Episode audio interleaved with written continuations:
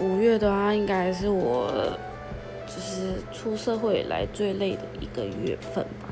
就是不知道为什么这个月五月都是一堆团，很多朋友都有约，然后好死不死就是因为服务业的关系，我们的专柜就只有两个人，所以我休假就是另一个人上班，然后他休假就是我上欧班，就是一天十一个小时半，然后就我的配班大概在月初的时候暴病，然后我就变成疯狂上班，几乎每天不是都就是都是上欧班这样子。然后